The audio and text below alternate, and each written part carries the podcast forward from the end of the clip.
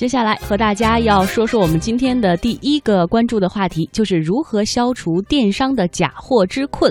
呃，我们来和大家一起关注一下哈，超越埃克森美孚，成为美国第四大市值公司的亚马逊最近摊上事儿了。拥有二百四十年历史的德国凉鞋与休闲鞋制造商呃博肯宣布将全面退出亚马逊的销售，原因是亚马逊第三方卖家销售的产品存在假货问题，还有违反相关的规定，使品牌自身受到了重要的损失。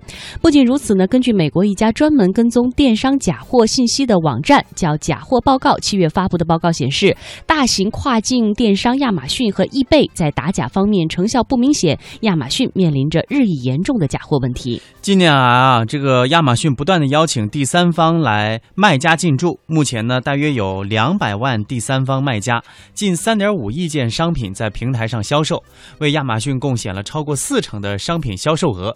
然而，一些第三方卖家销售的品牌产品和官方零售的价格相差巨大，甚至还会购买虚假好评。以蒙蔽消费者。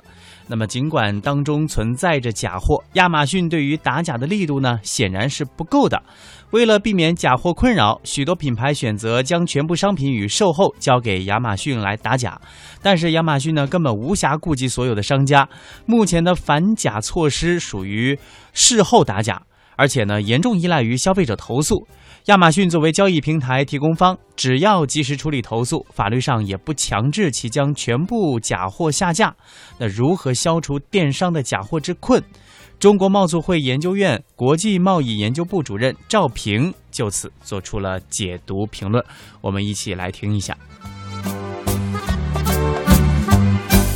电商行业的假货问题一直受到人们的诟病，中国的电商网站更是在国际上成为众矢之的。其实卖假货已经成为像亚马逊、易贝等等这些网络零售商平台的通病。除了电商平台以外，现在美国实体经济的假货问题也很严重。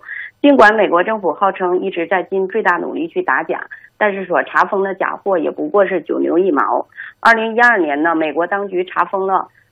货货值达到十二亿美元，那么到二零一三年呢，查封的这个假货货值竟高达十七亿美元，一年就增长了百分之三十八。除了美国之外，其他发达国家也不能幸免。比如像德国，呃，联邦消费消费者协会进行的调查就显示，德国网站上网站上销售的这个假货，差不多能占到总销售的百分之十左右。说到。这个假冒伪劣的问题，大多人脑海里首先想到的是假冒的名牌手表、盗版碟、名牌包等等。对于一般的消费者来说，买这些假货看似是无害的，廉价、好看，质量差点也没什么关系。其实，假货的这个危害绝不仅仅限于质量不好。根据经合组织发布的报告就显示，二零一三年。仿冒商品的总规模已经达到了四千六百多亿美元，相当于全球 GDP 的百分之二点五，规模之大，已经和毒品市场大致相仿。那么，面对这样的一种新的形式，如何打假呢？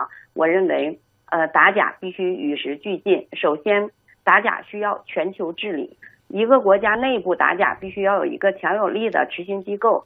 比如，在美国打假就已经与国家安全相提并论，而美国负责打假的机构叫国家知识产权协调中心，简称叫 IPR 中心。这个中心呢，它是美国打假的利器。那 IPR 中心它不是一个联邦的政府部门，但是却可以协调十七个联联邦的部门，其中还包括像国防部的物流署等等。嗯，就像全球反恐一样，打假不只是要有国内重拳出击，同时也需要进行全球的合作。随着这个国际贸易的发展呢，假货就开始迈出国门，在世界各国之间流通。像美国的 IPR 中心就曾经与中国的警方合作，打掉了一个面向美国的。假冒安全气囊的分销网络，还曾与墨西哥和中国香港合作，打击假冒伪劣的问题。那么，其次呢，我们看到除了政府之外，其实还需要全民皆兵。打假不只是实体店的责任。那么现在随着电子商务的发展，第三方平台也责无旁贷。